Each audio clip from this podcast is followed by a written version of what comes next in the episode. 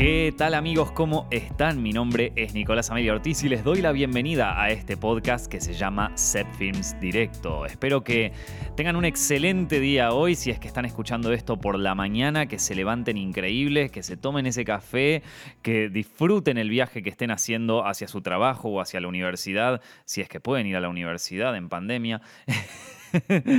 y si están escuchando esto por la tarde, bueno, espero que estén lo más relajados, que hayan tenido un día espectacular y que puedan sentarse un rato, jugar el Minecraft, meter este podcast de fondo y tranquilizarse un poco, porque los días son complicados, la vida es complicada y bueno, acá había un auto recién que estaba tocando la bocina, por lo tanto, él quizás también está teniendo un día complejo, así que qué mejor que soltar durante una hora y dejarse llevar por la conversación del momento. Hoy tenía ganas de hablar un poco sobre YouTube, eh, que es básicamente hablar sobre los últimos 10 años de mi carrera. Ustedes saben que... Eh, yo he creado contenido online, sí, desde, 2000, desde 2011. O sea, en 2011 publiqué mi primer video en, YouTube, en mi canal de YouTube Setfilms. Eh, y entonces, desde ahí sí, ya van a pasar, en septiembre fue ese video, así que ya van a pasar 10 años dentro de poco de esa, de esa primera aventura. Y mm, durante todos esos años he, aprendido muchísimo, no solo sobre, sobre lo que es YouTube, la plataforma en sí, sino también un poco eh, sobre lo que es el negocio de YouTube y también sobre lo que es generar una carrera eh, alrededor del Internet y para qué cosas puede servir y para qué cosas puede no servirnos e incluso para qué cosas nos podría condenar nuestra carrera, ¿no? Eh, durante estos últimos 10 años te diría que he visto más gente en YouTube caer que gente que vi subir. Nosotros estamos acostumbrados mucho a ver quién es eh, la figura popular de esta semana o la figura popular del mes, o quizás eh, el influencer o el youtuber o el creador de contenido popular del año.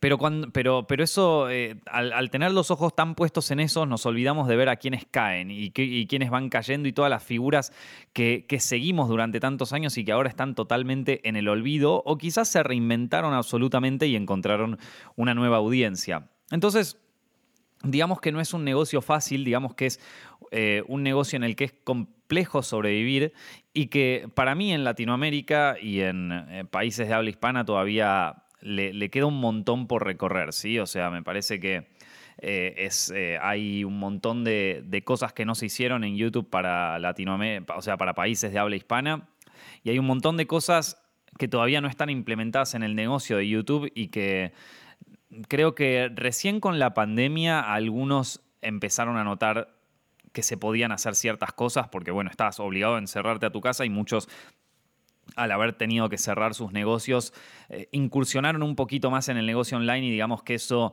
eh, generó, bueno, un poco más de, movida alrededor de todo esto, ¿no?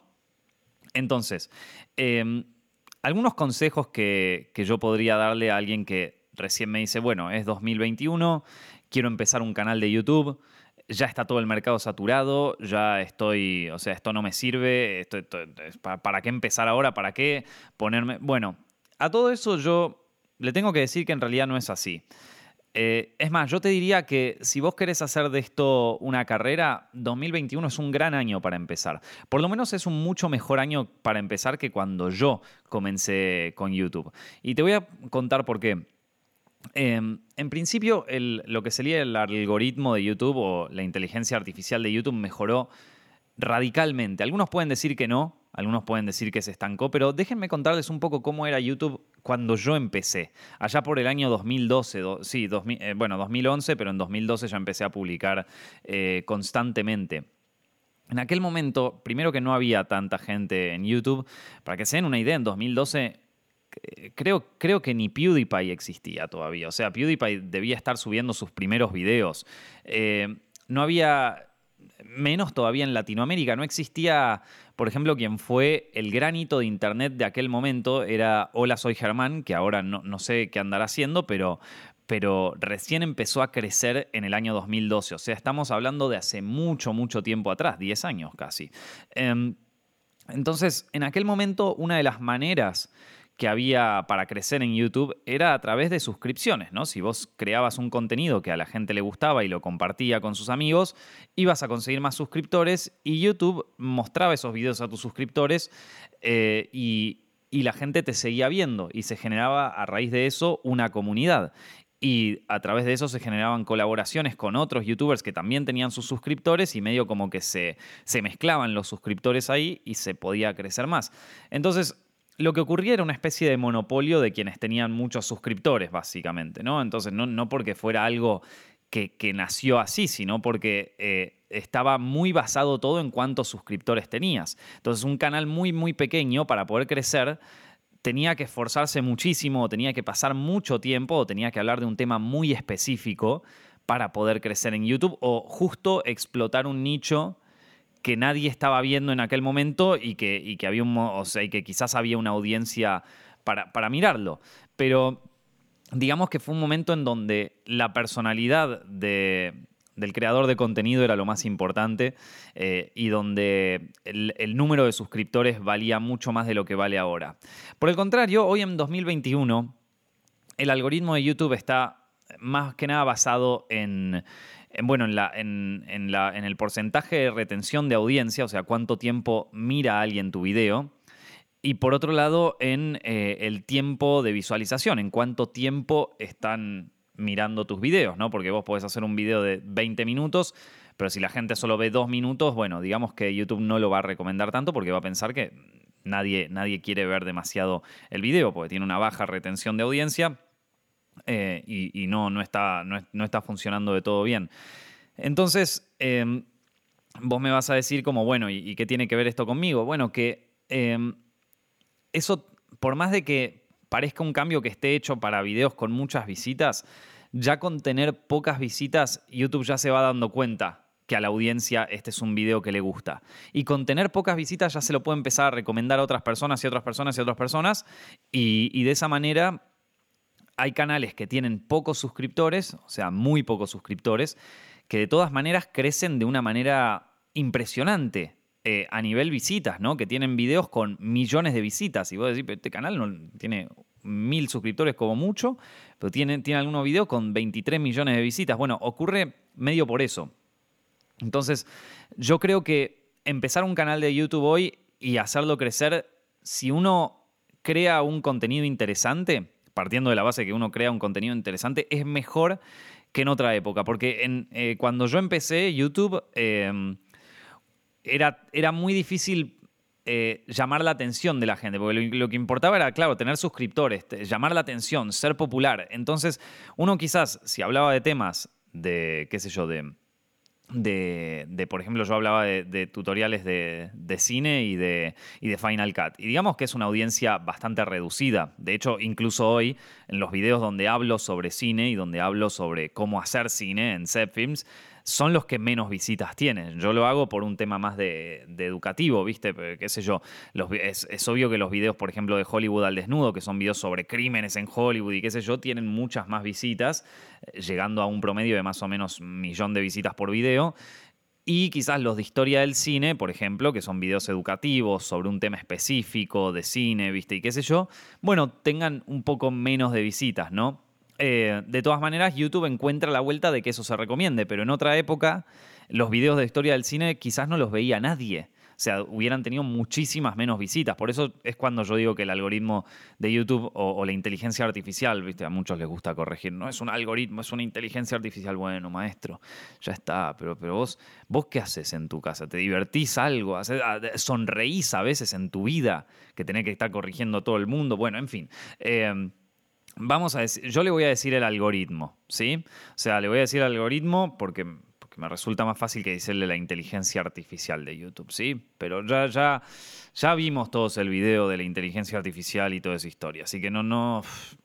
Bueno, en fin, yo le voy a decir el algoritmo. Em, como les contaba, eh, esto del el tema de de, poder crear contenido que, sea para un... A, lo que voy es que YouTube le encontró una vuelta a través de, este algoritmo, de esta inteligencia artificial, de llegar eh, a, la audiencia que necesita tus videos más fácil que en otro momento, ¿no? Entonces yo quizás, si quería hacer un video sobre historia del cine, tendría que encontrar la miniatura y el título que sea de lo más clickbait del planeta, y por eso se hablaba tanto del clickbait en, cuando yo, había, cuando yo recién empezaba, se hablaba bastante más del clickbait que, hoy en día. Eh, hoy en día toda la, toda la discusión alrededor de clickbait, de, bots, por ejemplo, para crecer en YouTube o de todo ese tipo de cosas, ya no se habla tanto porque, eh, porque el algoritmo funciona de formas extrañas. Entonces ya no, es, ya no es tan fácil predecir cómo le va a ir a un video solamente por si el título es super clickbait o alguna cosa así, ¿viste? Y aparte, ya hoy en día YouTube no, no le muestra tanto a tus suscriptores los videos. Por esto volvemos a esto de que hoy no es tan importante tener una cantidad de suscriptores enorme, ¿vieron? Porque, por ejemplo, en, en que, es el canal que yo manejo, eh, es un canal que eh, el 90% de las visitas llegan de gente que no está suscrita al canal.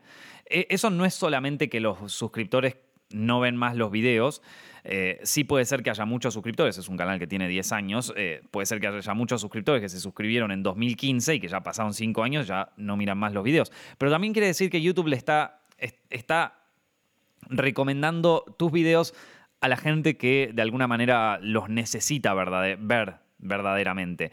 Em, entonces, de esta manera, por ejemplo, em, qué sé yo, eh, hay, canales que son más chicos y esto yo lo he comprobado con otros canales o, con otros creadores con los que he trabajado y cosas así, que, que lo veo como eh, canales más chicos de golpe pueden llegar a audiencias más grandes eh, e incluso pueden crecer más rápido que algunos canales que estaban basados en suscripciones, ¿no? Que estaban basados quizás en su personalidad, ¿vieron? O sea, no sé, antes era, por ejemplo, en 2015, era muy conocido los, canales que tenían muchos suscriptores hacían videos como 50 cosas sobre mí, eh, te cuento cómo es mi familia, mi familia prueba dulces eh, este, mexicanos, ¿vieron? Y entonces es como que todo todo giraba alrededor de una, personalidad. ¿Por qué? Porque eh, eh, era mucho más eh, con temas suscripciones y con, tema, y con tema la personalidad de estas personas. Si vos ves un video, por ejemplo, de, canales estadounidenses que ahora están medio formados gracias a la personalidad del creador y que son muy populares, como Vamos a poner un ejemplo tipo MrBeast, ¿vieron? Que es un canal eh, gigante. Eh, sí, es verdad que, sus videos muchas veces tienen que ver con la personalidad y con él y con sus amigos, pero los títulos y las descripciones y todo son todos más basados en intereses que no tienen que ver tanto con la personalidad de él. No es tanto como, hoy les voy a presentar a mis padres, ¿viste? O una cosa así, que antes eso eh, funcionaba mucho más que ahora, ¿vieron?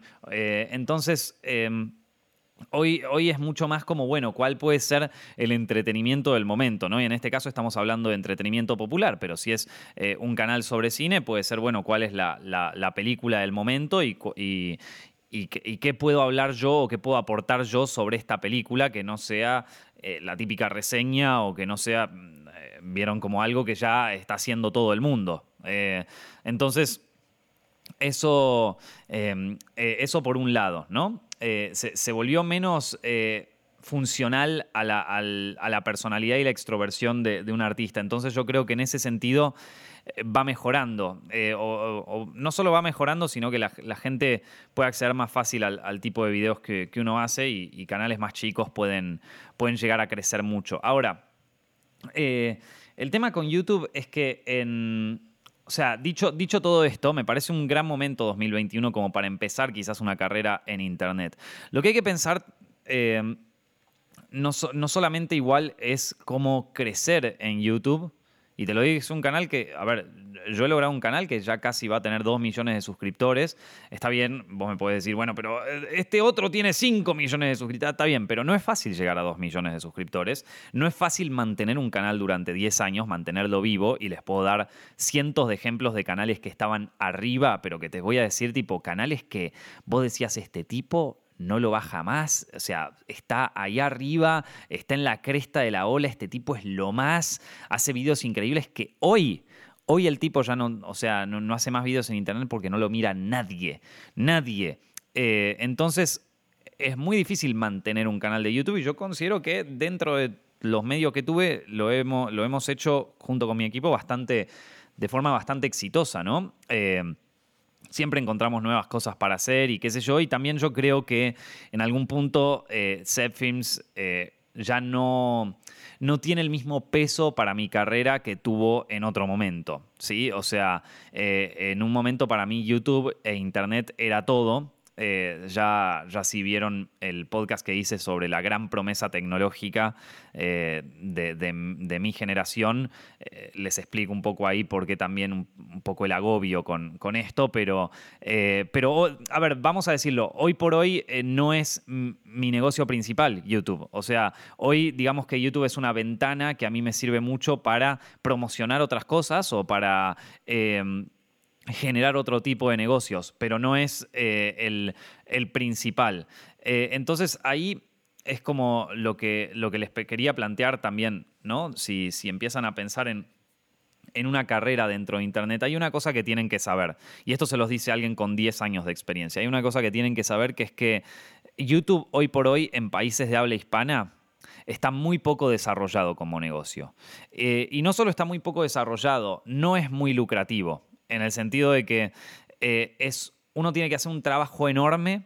O sea, tenés que hacer un trabajo enorme porque cada video es un trabajo enorme, cada, cada tiempo que uno le pone esto que les decía antes, ¿no? Pensando una miniatura, pensando la descripción, pensando el tema que se va, que se va a hablar, cómo podemos hacer para que esto llegue a más audiencias, cómo podemos hacer para que el algoritmo nos ayude. O sea, todo este tiempo de, research que hay que hacerlo prácticamente todos los meses y todos los años y eh, todo el tiempo hay que renovarse y hay que buscar y hay que encontrar y esta investigación, más el tema de grabarse, que podés estar una hora grabando un video que termina durando cinco minutos y después editarlo y si no podés, y si no querés editarlo vos, que lo edite otra persona, tenés que invertir para que otro tipo lo edite. Entonces es como, es un trabajo que demanda muchísimo esfuerzo, pero muchísimo esfuerzo y que la recompensa no lo amerita. Verdaderamente no lo amerita.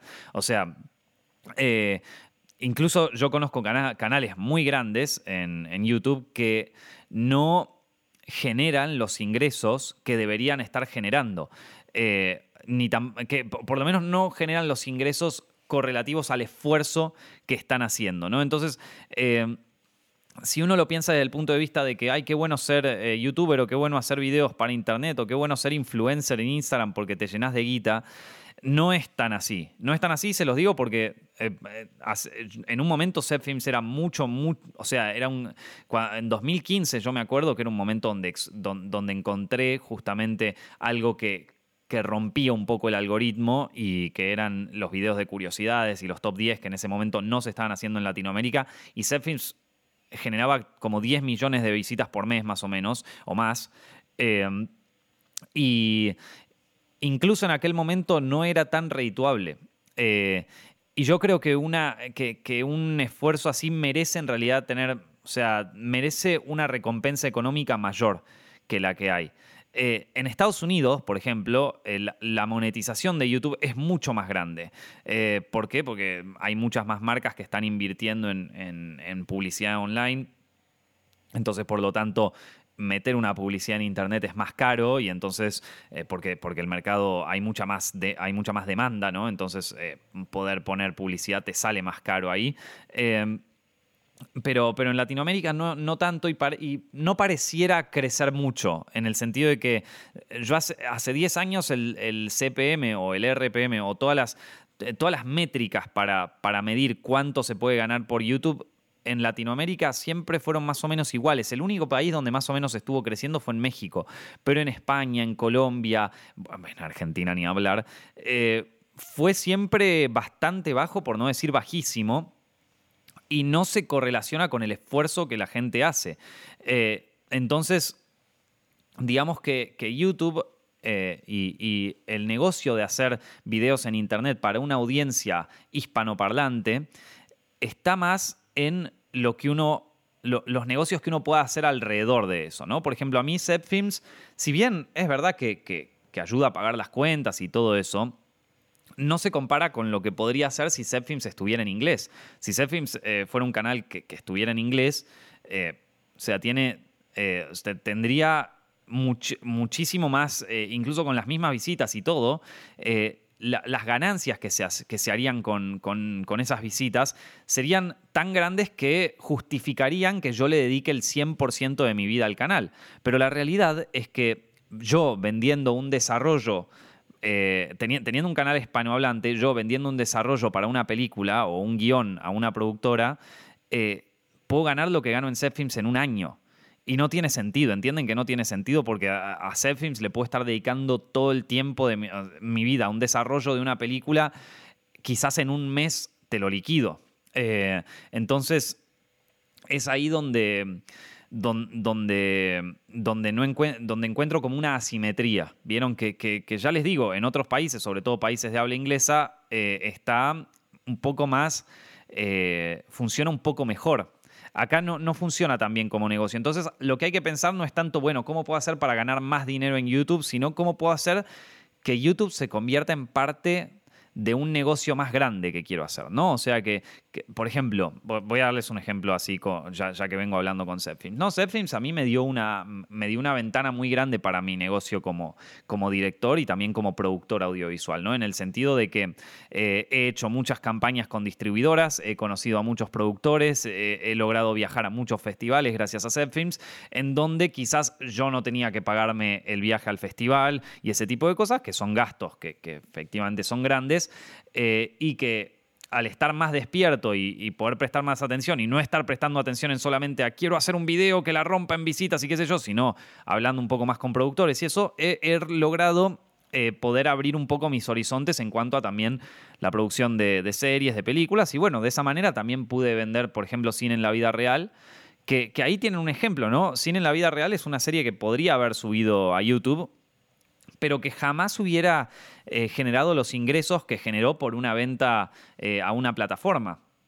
¿Vieron? Entonces eh, es ahí, y ni siquiera es que, y solo la vendimos a una plataforma, porque no podemos renovar temporada por, por el tema de que la pandemia, ¿vieron? Yo, no, no, yo me rehuso a grabar cine en la vida real temporada 2 con toda la gente de fondo usando mascarillas y qué sé yo, o sea, me parecería estéticamente horrible. Así que cuando grabemos la, la siguiente temporada Ahí ya vienen más plataformas y tenemos un IP generado y todo eso, que podría, e, ese eh, cine en la vida real no nos costó tan caro hacerlo.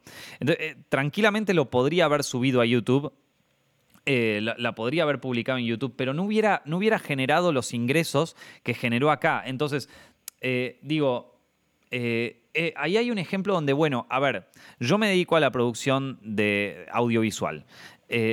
YouTube es una de mis ventanas a todo esto, en donde yo la aprovecho para distribuir contenidos, ¿no? El tráiler de cine en la vida real tiene como 500.000 visitas en, YouTube y muy probablemente mucha gente vio cine en la vida real gracias a que conoce Zepfilms, gracias a que le gusta y quizás eso haya permitido que en la plataforma donde está, donde está ahora, que está, está disponible en Flow, eh, hayan visto, bueno, se generó más tráfico, bueno, renovamos para una siguiente temporada, ¿vieron? Y entonces eso ahí eh, se convirtió como en una especie de, ventana hacia eh, otros negocios que yo manejo, ¿no? O sea, o por ejemplo, eh, los cursos de cine. ¿Vieron? Los cursos de cine son cursos pagos que la audiencia es mucho más chica, en el sentido de que no todo el mundo estudia cine, por ejemplo, pero yo creo que, por ejemplo, el curso de dirección de cine es, un curso que está buenísimo, eh, que por cierto, si les interesa, lo pueden ver en formacioncepfilms.com, eh, es así, formacioncepfilms.com, sin acento, sin nada, ahí pueden encontrar el curso de dirección de cine que, toda la gente que lo vio está súper fan, les encanta y, creo que aporta muchísimo valor, pero yo soy consciente de que esos videos en YouTube no funcionarían porque son videos eh, educativos de una hora, eh, casi te diría medio eh, universitarios sobre cómo dirigir un cortometraje, una película. Y, yo sé, yo sé porque manejo un canal grande, yo, sé que esos videos no la pegarían, o sea, tendrían 20.000 visitas. Entonces no me, no me genera para, lo que me costó hacer esos videos y para lo que me costó buscar la información, prefiero que sean eh, un curso que la gente pueda acceder a un precio relativamente barato. Em, pero que bueno, poder aprovechar esa pequeña audiencia, ¿no? Entonces, de esa manera puedo generar algo que, tenga valor y que además eh, le pueda servir a la gente y que además pueda nutrirse de una cantidad de audiencia un poco menor, ¿no? Entonces es así como eh, de pronto uno puede pensar YouTube y su canal de YouTube como eh, una pantalla o como una ventana o como un fragmento de un negocio quizás más grande, ¿no? De un negocio, en mi caso, de producción audiovisual de, eh, videos relacionados con cine o de hacer mis propias películas y mis propias, y mis propias producciones, ¿no?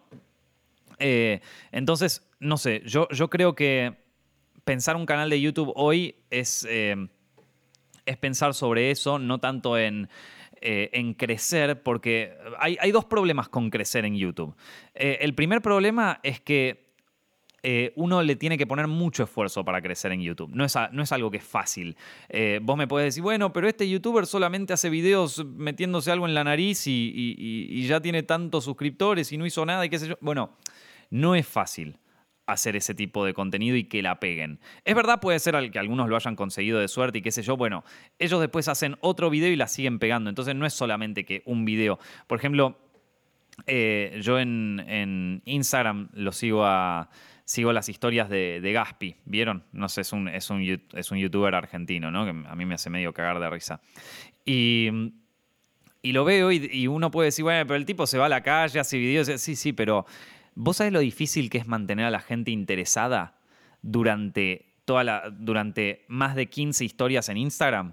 O sea, el tipo te sube las 15 historias en Instagram y vos mirás las 15 historias. Eso para Instagram es fa. Este tipo este tipo nos está generando, o sea, está logrando que la gente se quede más tiempo. Yo te posteo tres historias en Instagram y a la tercera historia ya se fue la mitad de la gente. En la de Gaspit se queda como el 100% durante las 15 historias. Entonces Instagram empieza a promocionar más ese, ese perfil, empieza a tratar de que más gente lo vea, o bueno, si se va un poco al carajo, se le termina borrando el perfil, pero la cuestión es que... Eh, a lo que voy es que eh, e, no es fácil, no es fácil generar contenido que a las audiencias le interese. No es fácil. Tenés que sacrificar mucho, tenés que eh, poner tu cara, que a veces es muy difícil, tenés que exponer un poco tu privacidad, tenés, que exponerte un poco a vos mismo. Y, y, es difícil, es difícil hacerlo, pero más difícil aún, y esto es por, lo que les digo que, crecer en YouTube tiene, es un arma de doble filo, eh, más difícil aún es mantener eso es mantener eso, porque uno se puede hacer ultra popular en Internet, pero ultra popular, y yo he visto canales de YouTube, he visto influencers que han crecido de una manera pero abismal, que de nuevo te digo, estaban en la cumbre, que vos decís, ¿cómo esta persona? Es que todo el mundo quiere hablar con él, es que todas las marcas se quieren asociar con él, es que todo el mundo quiere hacer algo con este tipo, todo el mundo quiere hacer algo con esta mujer, eh, esta chica video que sube video que explota, es como que, ¿qué podría salir mal? Bueno, Cinco años después no lo conoce nadie, no las conoce nadie y están en la lona y están, viste, y no le encuentran la vuelta. Y claro, vos me podés decir, bueno, pero en el tiempo que ellos crecieron, se llenaron de dinero y entonces eh, ya está, ahora ya usan esa guita y ya está. Pero ese es el tema si fuera en Estados Unidos, si esto pasara en Estados Unidos, donde, donde las ganancias son 10 veces mayores, o sea, donde vos por un millón de visitas ganás 10 veces más que un millón de visitas en, en, Argentina o en, países de habla hispana, bueno, ahí puede ser, puede ser que haya pasado eso. Pero acá no ocurre. No ocurre. En cinco años de YouTube, por más de que vos tengas todas las visitas del universo, no, te, no, no podés ahorrar tanto, no, no te da toda esa capacidad de ahorro y sobre todo también cuando eh, eh, muchos de estos youtubers que crecen muchísimo empiezan a ampliar su estilo de vida a una manera que es, totalmente sin sentido. En el sentido se empiezan a comprar cosas, empiezan a alquilar eh, un, departamento súper caro, empiezan a, vivir con, con, mucho más de lo que de lo que ganan, ¿vieron? Y entonces cuando empiezan a perder popularidad, todo eso lo tienen que volver a vender o lo tienen que volver a alquilar, tienen que sacar un préstamo del banco, en fin, la cuestión es que eh, a, largo, a largo plazo la popularidad en Internet no es sostenible. Eh, y, es muy demandante, es muy demandante. Eh, y, por último, la popularidad en Internet puede ser adictiva. Y esto es un, esto es un tema. ¿A qué me refiero con esto? YouTube desde el lado del creador, ¿no? O sea, desde el lado de la audiencia uno puede decir, sí, estoy todo el día mirando videos en YouTube. Pero desde el lado del creador de videos es muy adictivo en el sentido de que cuando te empieza a ir bien o cuando vos pegás un video más o menos viral, y esto me ha pasado, eh, se, te activan algunas cosas, se te activan como esto de un poco de euforia, un poco de como, eh, de como bien, estoy funcionando y de repente empezás a ver que un video crece y, y vos hacías videos que tenían 100 visitas, 300 visitas y de repente haces un video que tiene 10.000 visitas y no lo puedes creer. Y es como, uff, tengo una audiencia, qué sé yo, el próximo video que haga eh, y de golpe subís otro video más y tiene 100.000 visitas y no lo puedes creer y estás ahí arriba. Y entonces ahora decís como, bueno, ahora quiero que mi próximo video también tenga 100.000 visitas. Y subís y tiene 10.000 y decís como, ¿qué pasó? ¿Qué hice mal? Y te empezás a frustrar y empezás a tratar de buscarle la vuelta. Y yo esto lo he visto, o sea, esto lo he visto y he visto cómo afecta psicológicamente a creadores de contenido, cómo los afecta y cómo eh, empieza eh, empieza a desgastarlos eh, psicológicamente. Eh, y e, e, es, complicado, es complicado. De hecho, a, mí muchas veces me, pasaba, sobre todo cuando recién... esto, esto fue sobre todo cuando yo tenía el crecimiento en YouTube, como que para mí lo más importante era crecer en YouTube, porque ya te digo, para mí durante un tiempo YouTube era el 100% de mi vida, o sea, todo, todo lo que pasaba por YouTube para mí era importantísimo y era crecer, crecer, crecer a toda costa. Y, me acuerdo que había momentos en donde no llegaba a ciertas expectativas de visitas o, otro youtuber le estaba yendo mejor o algo así. Es como que yo estaba que me bajoneaba el día, la tarde, el mes eh, y, no podía salir. O sea, porque sacaba otro video y tampoco la pegaba y otro video y tampoco la pegaba y empezaba a decir, es que no está más. Eh, y, te genera un, círculo vicioso eso. Ya te digo, la popularidad en Internet es adictiva. La popularidad en Internet es adictiva. Eh, la validación de tu audiencia en Internet también es adictiva. Y sobre todo, uno empieza a creerse esa, e, esa validación, ¿no? Eh, cuando vos tenés tanta gente que ve un video, porque 10.000 personas es mucha gente. Parecerá poco, pero es mucha gente 10.000 personas. 10.000 visitas en un video es mucha gente. 100.000 visitas ni te cuento. 100.000 visitas vos puedes creer que sos el Mesías eh, porque te ven 100.000 personas. Y entonces hay muchos que ya empiezan a, De hecho, yo me acuerdo, hay mucha gente que, que, empieza a afectarle, de nuevo, a afectarle psicológicamente y a pensar que, que esto es por un tema tuyo, ¿no? Empezar a, bueno, sí, soy el mejor del mundo, he descubierto la manera de, llegar a una audiencia. Y no es así, maestro, no es así. YouTube quiere que vos crezcas en este momento. Y así como estás arriba, la fortuna es un ave que se ríe quitándole la corona a uno y poniéndosela en la cabeza de otro. O sea, no hay, eh, sí es verdad que hay que ser muy inteligente para encontrar modos de, hackear el algoritmo por alguna manera, pero siempre va a venir otro y siempre va a venir otro y se va a renovar y las audiencias se van a renovar y, los periodos en YouTube son muy cortos, o sea, los periodos de donde uno puede ser popular y donde uno puede estar en la cima, vamos a decirlo, son cortos. Y entonces cuando uno se cree de pronto, cuando uno se cree eso y empieza a pensar, porque claro, porque vos imagínate que pasaste de ser un pibe que trabajaba en un supermercado ahí, coso, pasando botellas y que de repente estás, que te viene eh, Nivea, que quiere hacer una publicidad con vos y que promocione sus jabones y, después tenés a 20 mil millones de personas que te, que te preguntan, ¿y qué opinás sobre este tema? ¿Y qué opinás sobre este otro? Y vos hablas sobre este tema y toda la gente, sí,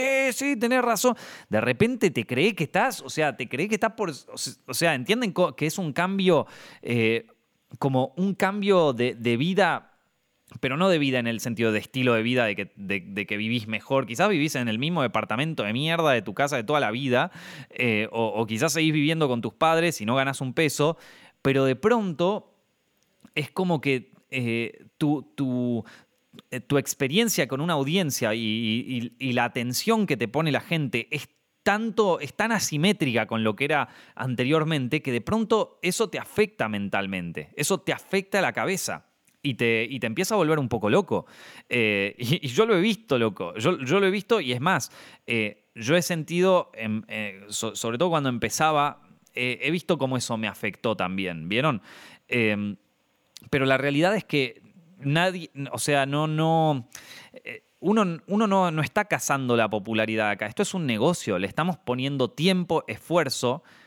No importa qué tan, popular, eh, qué tan popular seas, porque al final eso es como ser un adicto. Eso es como ser un adicto, porque, a ver, vos cualquier droga te puede generar euforia, te puede, eh, te, puede volver medio, medio loco, te puede hacer sentirte más poderoso, te puede hacer sentirte mejor y lo que vos quieras, pero al final y al cabo es una droga es una droga que vos estás consumiendo y que no te está generando ningún tipo de beneficio a vos, en el sentido de que no te está haciendo mejor, no, no, está, no, está, no te está generando ningún rédito económico, no está, estás simplemente alimentando un ego ahí todo el tiempo, estás alimentando, alimentando, alimentando eso, pero no estás sacándole un provecho, no estás sacándole un, provecho, eh, bueno, en este caso si es un negocio, lo que estás buscando también es un provecho económico, ¿no?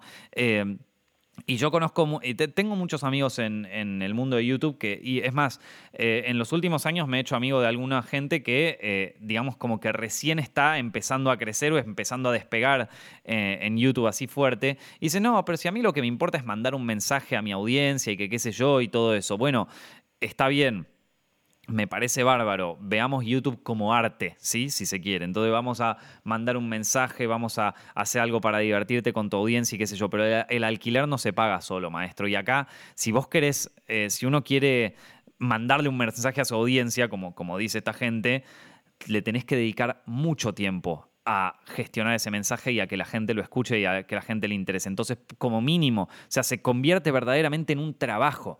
Y por eso la gente dice, no, bueno, pero quiero mandarle un mensaje a mi audiencia, porque después lo ves en cinco años que están como, odio a toda mi audiencia, me dejaron acaso, la gente ya no me escucha más, ya no me mira más. Yo lo vi, chicos, yo lo vi. O sea, he visto muchos youtubers subir y bajar, ¿vieron? Entonces, eh, como bueno, por lo menos hay que sacarle un rédito a todo esto, por lo menos hay que sacarle, eh, hay que sacarle algún tipo de provecho, porque si no el provecho tuyo, tu juventud y tu extroversión y tu, y, tu generación de contenido y generación de, audiencia y todo eso, te lo, va a te lo va a drenar todo YouTube, te lo va a drenar Google eso. Porque sí, Google te puede absorber y aprovecharte mientras estás eh, súper en la ola, cuando todo el mundo te conoce y qué sé yo, pero la realidad es que la gente va creciendo, la gente que estaba quizás en el colegio secundario y veía tus videos porque le divertían y qué sé yo, después crece, va a la universidad, tiene que estudiar para los exámenes y se olvida, y se olvida de vos y, ya no te mira más. Y no es su culpa, es que crecieron, es que la gente crece y la gente le dejan de importar ese tipo de cosas. Y Google ahí dice, bueno, ¿quién es el próximo? ¿Quién es el próximo que tiene la extroversión para esto? ¿Quién es? Y, y saca y mete a otro y ya está. Entonces, eh, eh, es, ahí donde, donde yo veo que muchos, eh, como les digo, no es tan difícil crecer, lo difícil es mantenerse y lo difícil es no creérsela que, que, esto es obra de uno, ¿sí? O sea, sí, mucho tiene que ver con el mérito de uno, de esforzarse y de generar una audiencia y qué sé yo. Pero las audiencias crecen y las audiencias cambian y se renuevan todo el tiempo y así como vos me podés decir, bueno, pero fíjate este, este canal de Twitch que lo mira tanta gente y que empezó hace tanto y que hoy ahora está en el pico de la ola, eh, e, esas personas también se van a caer en algún momento. O sea, no, no, eh, la, audiencia no es eterna. No es eterna, o sea, no, no, no te va a durar para siempre. y por eso uno también tiene que pensar cuál es su, cuál es su vía de escape, vamos a decirlo, ¿no? O sea, cuál es el siguiente nivel, qué es lo Por eso a mí me parece, por ejemplo, eh, como, alguien como el demente, ¿vieron? Eh, que, que, cuando estaba en lo más alto de la ola dice, bueno, yo ya está, acá en YouTube no voy a seguir, voy a seguir en otras cosas. Y se pasó a otro lugar y, sí, y, es como que pasó a otro nivel y después a otro. Y yo creo que si no hubiera estado la pandemia, probablemente se hubiera dedicado a otros emprendimientos en teatro y qué sé yo. Y, y así empezar a avanzar él en su carrera que trascienda solamente el Internet, ¿vieron? Que, lo trascienda. Y, a mí me parece que eso es súper inteligente. Eh, entonces, bueno, pensar un poco qué, otras cosas puedo construir yo alrededor de esta presencia online, ¿no?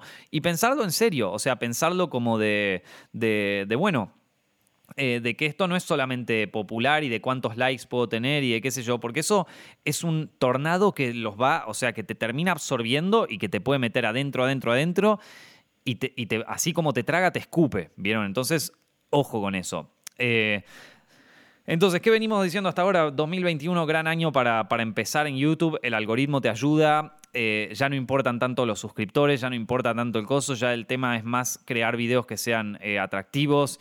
Em, esto me, parece que en 2021 es un buen momento para comenzar una carrera en Internet. Me parece que la gente ya está más acostumbrada a ver contenidos, eso es lo positivo. Lo negativo es eh, esto de que eh, perseguir únicamente el crecimiento en YouTube, perseguir únicamente la fama en YouTube, digamos que al menos en países de habla hispana, hoy por hoy 2021 no es redituable, no genera los suficientes ingresos para el trabajo que uno pone eh, en, eso. Eh, entonces, lo que sí genera es muchísima audiencia. Entonces, ¿cómo podemos hacer que esa audiencia, cómo podemos hacer valer a esa audiencia más? ¿no?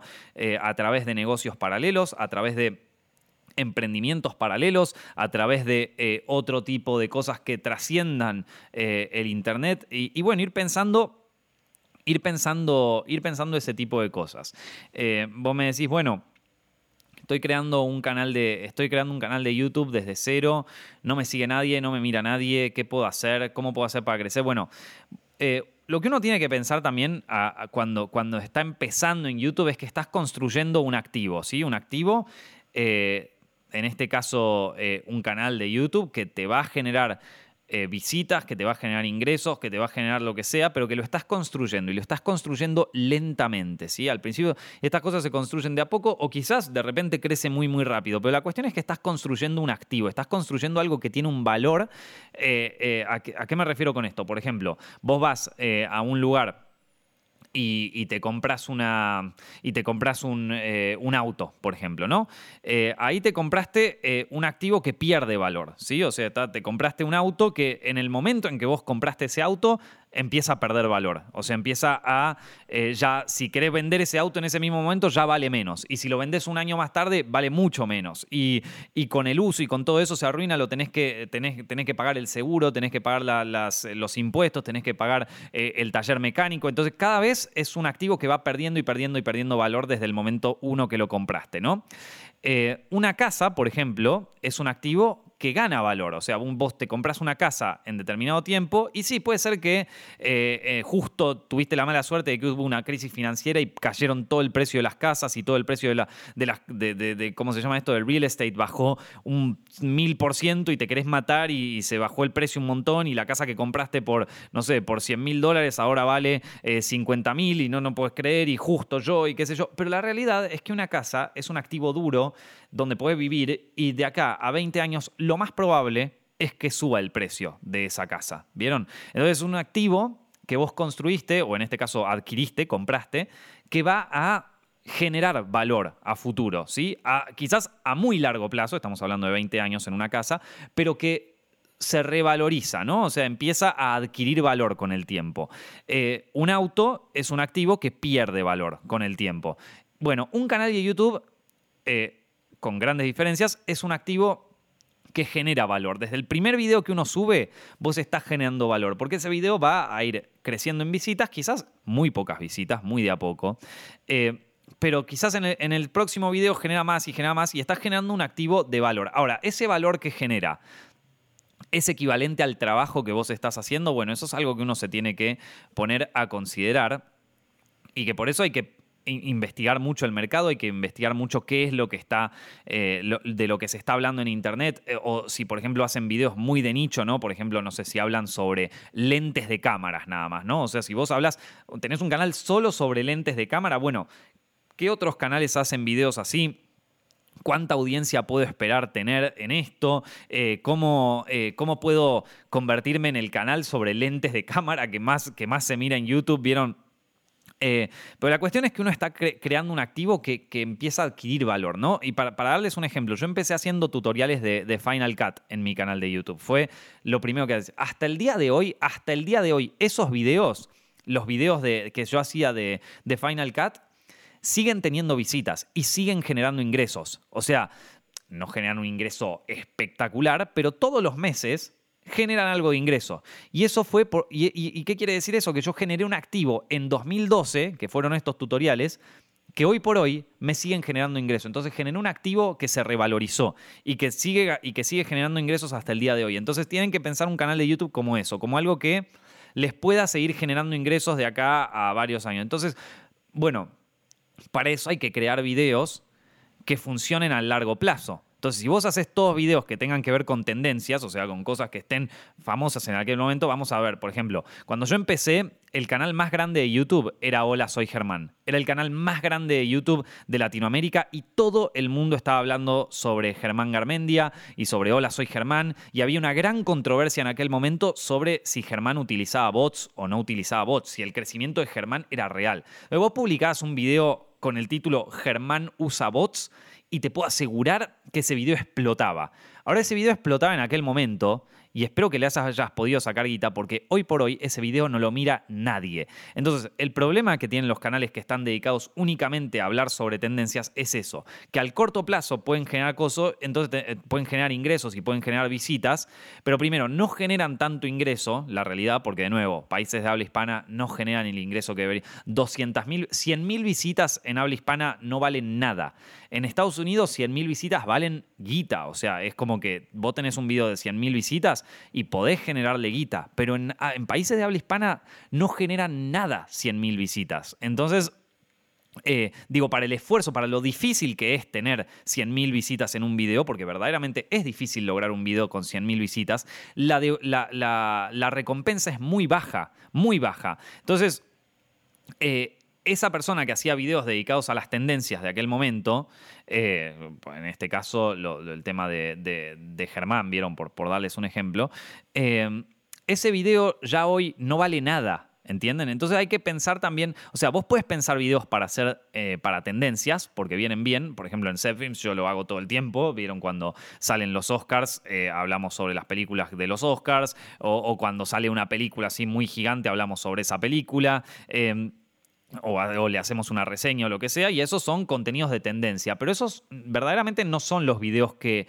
que mejor funcionan a nivel eh, negocio. ¿sí? Quizás pueden servir para promocionar algún curso, para promocionar alguna cosa, pero, pero son videos que, que, te pueden generar visitas en el momento y que te pueden generar quizás suscripciones, pero no, eh, pero no son videos que a largo plazo sirvan, ¿sí? Por ejemplo, eh, yo, hice un video muy polémico hace unas semanas que era el video de Justice League, que un montón de gente me bardeó, porque ¿cómo puedes decir esto si el Snyder Cut es lo mejor del mundo, si Zack Snyder es el mejor director del planeta y qué sé yo?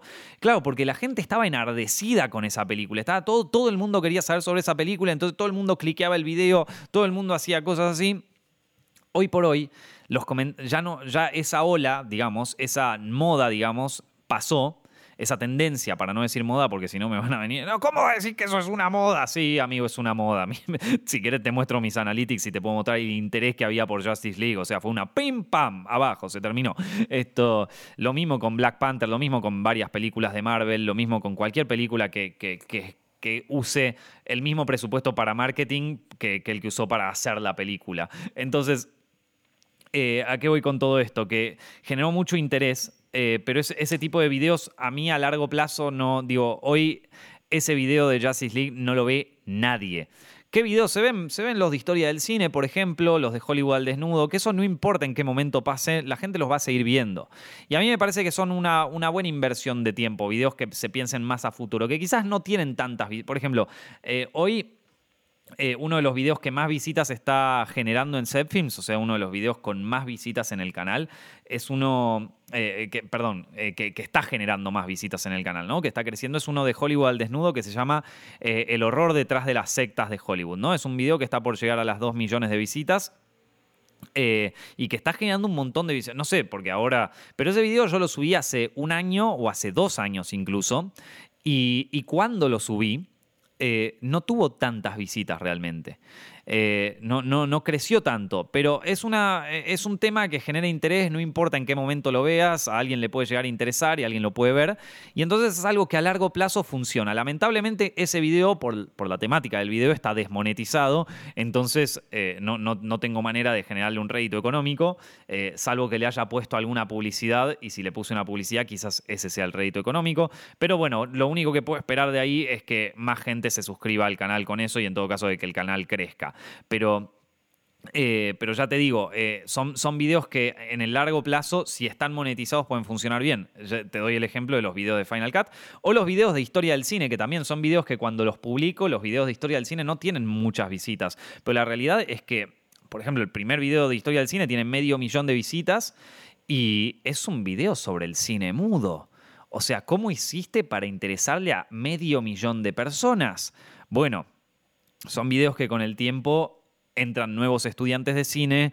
Eh, seguramente muchos tienen la cátedra de historia del cine, entonces quieren aprender algo sobre más y entonces en ese año todos los nuevos estudiantes de cine buscan historia del cine en YouTube y el primer video que les aparece es este. Eh, lo mismo el año que viene, cuando entre una nueva camada de estudiantes, primer año de la facultad de cine, lo primero que te dicen es estudiar historia del cine, buscan en Google historia del cine para probar el examen y de nuevo, todas visitas nuevas. Entonces todos los años digamos que los videos de historia del cine van a seguir acumulando visitas. ¿no? Y esto todos son ejemplos que yo les puedo dar con mi canal y con mi experiencia personal y, con, y también con años de, digo, yo también durante mucho tiempo seguí la tendencia, ¿no? Cuando en 2015, un momento donde, donde a le iba muy bien porque todo el tiempo capitalizaba la tendencia, todo el tiempo, era lo único que hacía, ¿no? O sea, capitalizaba tendencia, tendencia, tendencia, tendencia, hacía un video sobre curiosidades, un top 10, o, siempre era lo que estuviera de moda en este momento, yo lo cubro en Films. Y sí, generaba como 10 millones de visitas al mes. E, era una, era una fiesta, verdaderamente era una fiesta. Pero, pero yo no, o sea, eh, el, lo que pasaba era que, bueno, ¿en qué momento voy a dejar de ser relevante? O cuánto tiempo más puedo seguir haciendo esto. Digo, yo lo sentía como que medio me estaba estancando, como bueno, a ver la tendencia que es, vamos a publicar un video sobre esto. Y era como solamente acumular, acumular y acumular visitas, porque la realidad es que a nivel económico, sí, es verdad, se pagaba y fue en ese momento donde pude empezar a vivir 100% de, de, de lo que ingresaba a través de YouTube y a través de publicidades, pero no era, eh, pero no era tanto para el tiempo que yo le dedicaba y, conociendo otros negocios que hago ahora, digo como no era nada, pero, em, pero, pero, lo peor era como que me estaba estancando en algún punto y yo dije, bueno, voy a, voy a empezar a crear cosas que tengan un propósito más allá del corto plazo, o sea, un video que explote en visitas en el momento y que después no lo vea nadie más, no, no voy a tratar de hacer videos que que funcionen mejor a largo plazo y que a la gente le interese y que digamos que a través de films pueda generar una huella en, las personas y que quizás estos videos se pasen en otros lugares que no sea solamente en YouTube. De hecho, los videos de historia del cine mucha gente me dice que los ve en su universidad, que se los pasaron en su universidad, porque verdaderamente para mí tienen un valor importante esos videos. Me parece que son que, que no solamente son videos para cautivar una tendencia o para que la gente se suscriba al canal, sino que me parece que verdaderamente pueden aportar algo y pueden gustarle a la gente. Entonces, eh, yo creo que, eso eh, es ahí donde, donde uno... Eh, por lo menos desde mi punto de vista, donde uno tiene que apuntar. Sí, claro que seguiré haciendo videos que siguen la tendencia porque nunca viene mal, sobre todo para, para, cubrir algunas visitas o, si estás haciendo una publicidad, por ejemplo, o, algún tipo de cosa así. Bueno, no, no viene mal, pero, pero no es lo único. Y si uno se queda solamente con eso, lo más probable es que, es que con los años el canal se le caiga y tenga que, elegir otra carrera o, por ejemplo, no sé, empiecen a explotar otros nichos y, se muden de YouTube a TikTok y después de TikTok se muden a Instagram y después de Instagram vean que Facebook está pagando y entonces vayan a Facebook y de repente salga una polémica en Twitter y entonces como que estén en esa polémica de Twitter, pero es como que no, eh, como que quiere hacer esta persona. O sea, ¿qué quiere? Conseguir likes y, ya está. Y esa es tu. Eh, esa es como tu, única búsqueda. Y ahí, ahí es donde yo creo que la popularidad, por así decirlo, o, la trampa de los likes, la, trampa de, la popularidad en Internet, es como que te absorbió y te, y te comió. Y te comió. Y, ahí, digamos, como que la cagaste porque. porque eh, por dos razones. Primero, porque uno se piensa que, tu audiencia siempre te va a seguir y siempre te va a bancar y, te sigo hace, todo, te, sigo de toda la vida y que qué sé yo. Pero la realidad es que la mayoría de la audiencia eh, que, está muy compenetrada con nuestro contenido eh, está compenetrada digamos, durante un tiempo limitado, ¿no? Eh, yo creo que los ciclos en, lo que está de moda en Internet duran alrededor de, de cinco años te voy a explicar porque es mi teoría, ¿eh? O sea, yo creo que los ciclos en, eh, vamos a decirlo así, hay distintas, ¿vieron, vieron que se pueden, que, en Argentina, les doy el ejemplo de Argentina porque es mi país y porque es, donde yo más crecí, pero pueden agarrar el ejemplo en España, el ejemplo en México, pero vieron que hay distintas generaciones de youtubers, vieron como eh, distintas, vamos a decir así, distintas camadas de youtubers que fueron llegando eh, alrededor de los años. Vieron en, Argentina los primeros fueron Dross, Marito Baracus, eh, bueno, en Uruguay estaba el bananero como todos los que empezaron, en España, en España estaba Loulogio, eh, de nuevo en Argentina también estaba Bedito, estaba Alex Cula con Alejo y Valentina, o sea, eso sería como la primera camada de YouTube argentina, los, los primeros youtubers de Argentina, ¿no? Alfredito también, jugando con Natalia. Después vino una, eh, después pasaron los años y siguió una siguiente camada de youtubers, ¿no? Eh, que, que, digamos que de alguna manera apeló mejor a las nuevas audiencias que estaban llegando. No te digo, por ejemplo, a mí Marito Baracus me encantaba, pero Marito Baracus le hablaba a mi generación. Después vino otra. Después vino otra que empezó a meterse en YouTube, de que recién quizás cumplían sus 13 años y empezaban a meterse en YouTube. Y, a esos quizás no les compenetraba tanto lo que, hacían, eh, lo que hacían estos creadores de Internet de la primera generación y vinieron otros nuevos que sí conectaban mejor con esta audiencia, ¿no? Y entonces ahí aparecen los nuevos youtubers, ¿viste? Aparece Alejo Igoa, aparece eh, Dai Hernández, aparece eh, eh, Hola, soy Germán en Chile, aparece el Rubius, ¿vieron? Se empiezan a aparecer como nuevos canales que conectan con una nueva audiencia y que ya los canales anteriores ya no pueden conectar tan bien con esa nueva audiencia, ¿vieron? Algunos de los canales anteriores, algunos de los creadores anteriores se pudieron adaptar y empezaron a crear contenido para esta nueva audiencia y pudieron pasar mejor. Pero ¿qué pasa? Eh, se generan como ciclos de audiencias, ¿no? ¿Y, por qué pasa esto? Para mí la razón es muy simple. Para mí una, generación de Internet empieza a los 13 años, que es cuando uno empieza a estar más activo en Internet, ¿no? a, ver más Internet, a ver más redes sociales, a, meterse más y a consumir más contenido y más cosas así. Y después de 5 años cumple los 18 y a los 18 empieza la universidad. Y a partir de que empieza la universidad, digamos que ya no, no le interesa tanto eh, cuál fue la polémica entre, qué sé yo, entre Magnum Mephisto y Dross, o entre Yao Cabrera y este otro tipo, o entre el Rubius y no sé quién, porque ya empezaste la universidad y ya digo, tenés que estudiar para el final, no te da el tiempo para estar preocupándote por todo esto. Y si te da el tiempo para preocuparte, entonces tenés que conseguir una carrera un poco más seria porque, eh, viste, no, no, no puede ser que le dediques el tiempo que le dedicabas en la secundaria a esta cosa, viste, a consumir contenido en Internet. Entonces, eh, ¿A, qué, voy con esto? A que eh, esos que cumplen 18, bueno, y de repente aparece una nueva audiencia que tiene 13 años que empieza a ver contenido de nuevo. Y esa nueva audiencia es totalmente distinta a la anterior. Entonces, por eso hay que como renovar un poco el tipo de contenido que uno hace. Y uno lo ve también en YouTube, o sea, uno lo puede ver eh, en el home de YouTube, cómo, la, las miniaturas de los videos van cambiando, cómo las cosas van cambiando y cómo los videos populares, eh, si bien mantienen un poco de cada cosa, también van cambiando, porque se van adaptando a una nueva generación o son creados por una nueva generación. El tema es que esas generaciones duran cinco años, es desde que, tenés, desde que cumplís los 13 hasta que cumplís los 18. Y ahí empieza el ciclo nuevamente. Por eso yo creo que hay eh, estas generaciones de, creadores de contenido en Internet y estas generaciones de contenido en Internet en general se van adaptando a cada, generación y se van eh, gestionando en ciclos de cinco años. Em, por ejemplo, de 2012 hasta 2017, la generación que mandaba en, YouTube eran los millennials. Eh, y era en ese momento donde, por ejemplo, vos hacías un video sobre Super Mario o hacías un video sobre Legend of Zelda y te veía todo el mundo. ¿Por qué? Porque eran cosas que conectaban con nuestra generación, con la generación millennial y quizás un poco con la generación Z, vieron los que nacieron de 1995 para, para adelante. Eh, ya te digo, los que nacieron en, 1995, eh, en 2012 tendrían, eh, claro, 15 años ya. Eh, ¿No? Sí, en, 2012, 17 años. Ahí está, 17 años.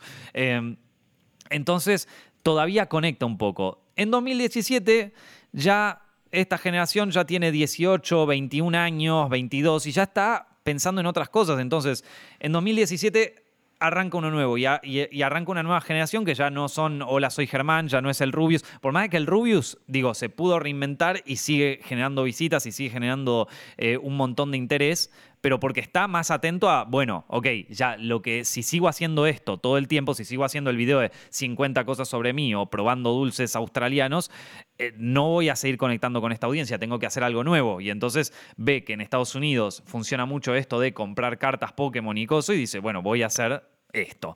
Em, son estrategias y es una estrategia para mantenerse relevante. Entonces hay que pensar, y, estos ciclos para mí realmente tienen cinco años, o sea, em, de hecho, voy a agarrar la nueva generación de youtubers en Argentina, que a muchos yo los entrevisté cuando recién, cuando recién estaban en nada, cuando no los conocía casi nadie, tipo a Rod Square, eh, Sophie Maure, Marty Benza, eh, bueno, toda esa camada de YouTube de una nueva generación que ya ni siquiera son millennials, esos ya pertenecen a la generación Z.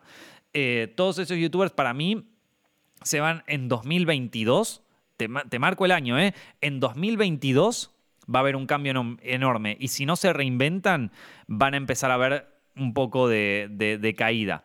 Eh, esos, la gente que hace streamings en Twitch, por ejemplo el Coscu y todos esos, eh, van a tener que también reinventarse completamente. Eh, incluso Ibai, que para mí hoy es, es como uno de los que está rompiendo en todo lo que es generación de contenido para Twitch, incluso él para mí va a tener que reinventarse, pero porque creo que en, 2022 va a haber otro cambio grande en lo que sería la generación. No te vas a dar cuenta, no es que tipo eh, enero, primero de enero de 2022 ocurre este cambio. Pero sí es verdad que en 2022 es otro momento donde toda la generación que veía los videos de Rod Square, por ejemplo, va a empezar a estar estudiando en la universidad o ya va a estar incluso no solo estudiando en la universidad, quizás muchos de ellos tengan que, hacer un, tengan que ir al trabajo. Eh, y ya no van a tener tanto tiempo de consumir streamings eh, en Twitch como lo hacían anteriormente. Eh, y, los nuevos que sí tienen tiempo para consumir esto, los chicos de 15 años, los chicos de 13, manejan otro humor, manejan otro tipo de, eh, de, risa y manejan otro tipo de cosas y uno se tiene que o se adapta o, se muere, ¿vieron? yo lo noto, por ejemplo, en, en Films, me doy cuenta de que eh, por ejemplo, antes yo hacía un video sobre una película que fuera la película de infancia de los millennials, ¿sí? Por ejemplo, no sé, vamos a hacer un, video sobre el Rey León, ¿sí? Eh, yo hacía ese video en 2012 o en 2015, un video sobre el Rey León, y la rompía. ¿Por qué? Porque era la infancia de todos los millennials. Hoy por hoy tendría que hacer un video sobre Moana. Eh, ¿Por qué? Porque es, el es la película de la infancia de muchos de las generaciones Z. Y esto es, lo estudio, ¿viste? Son cosas... Y en 2022 en 2022 a mí me parece que va a haber que empezar a replantearse esto. ¿Cuál, o que por lo menos vamos a tener que empezar a estudiar a una nueva generación. ¿Se acuerdan cuando yo les hacía en 2017 las entrevistas a, a Rod Square, a Marty, eh, a, todos youtubers nuevos, al Demente, incluso en... Dos, eso lo hacía mucho en 2017 y 2018 porque es cuando estaban empezando, ¿sí? Bueno, 2017, ya pasaron cinco años, nuevo ciclo, empiezan nuevo, nueva gente. Por eso les digo también, 2021 va a ser un buen año para estudiar las nuevas tendencias, porque para mí es un ciclo renovador, es un ciclo en donde va a cambiar mucha, muchos de los que están, o sea, muchos de los que, de los que van a ser populares en YouTube a partir de 2022 en adelante, eh, van a empezar a surgir ahora. Eh, entonces, por eso les digo, es, un buen momento, pero no se olviden que el objetivo también está en, en crear negocios alrededor de YouTube, no solamente en, que YouTube sea tu 100% de tu vida y de absolutamente todo, porque ahí puedes caer en esta trampa, que es este, eh, lo que un, poco la gran promesa tecnológica, que yo ya hablé de eso en un podcast, y por otro lado eh, lo que es el agujero de la popularidad, que te chupa y te escupe. Em, entonces, nada, ahí, esos son como un par de, por lo menos de, ideas que tengo yo sobre, sobre YouTube eh, y sobre y sobre cómo generar contenido en YouTube y para qué puede servir el contenido en YouTube, sobre todo en habla hispana, en un, eh, en un sector de Internet que no monetiza nada, que tiene quizás una de las peores monetizaciones del mundo, eh, en donde hay que repensar un poco el negocio de otra manera. En Estados Unidos sí puede ser el 100% de tu vida YouTube, pero eh, en, Latinoamérica y en, y en España y en países de habla hispana es muy difícil todavía. Eh, y yo creo que lo va a seguir siendo durante unos años. Entonces, como que bueno, eh, hay, que, hay que pensar cosas alrededor de YouTube, no solamente eh, en en la plataforma en sí o, en Twitch incluso, ¿no? O sea, cuando hablo de YouTube también hablo de, Twitch y de otras plataformas de entretenimiento online, de, Instagram, de cualquier cosa que los pueda generar algún tipo de influencia eh, en internet. Así que bueno chicos, eh, esto es algo que nada, tenía ganas de hablar con ustedes hoy. Espero que hayan disfrutado el podcast. Eh, no se olviden que está, también pueden seguir Zepfilms, que es mi, canal principal de YouTube y que no, es solamente mío, bueno, si bien sí es mío, pero lo, lo manejamos entre varios. ahí pueden ver videos sobre cine. Si les gustó este podcast, por favor, no se olviden de recomendárselo a sus amigos, de compartirlo en sus redes sociales. A mí me gusta mucho cuando lo veo ahí en historias y que dice, ah, este podcast me alegró la tarde porque yo también escucho podcast cuando estoy tipo jugando al Minecraft o cosas así. Entonces es como que me pongo, es, como que me siento muy identificado con esas cosas. Así que gracias a todos los que comparten esto, gracias a todos los que lo recomiendan. Y bueno, ya saben, si quieren ver más, lo siguen en Spotify y en iTunes, que estamos todo el tiempo. Les mando un abrazo muy, muy grande y como les dije antes, espero que tengan un excelente día.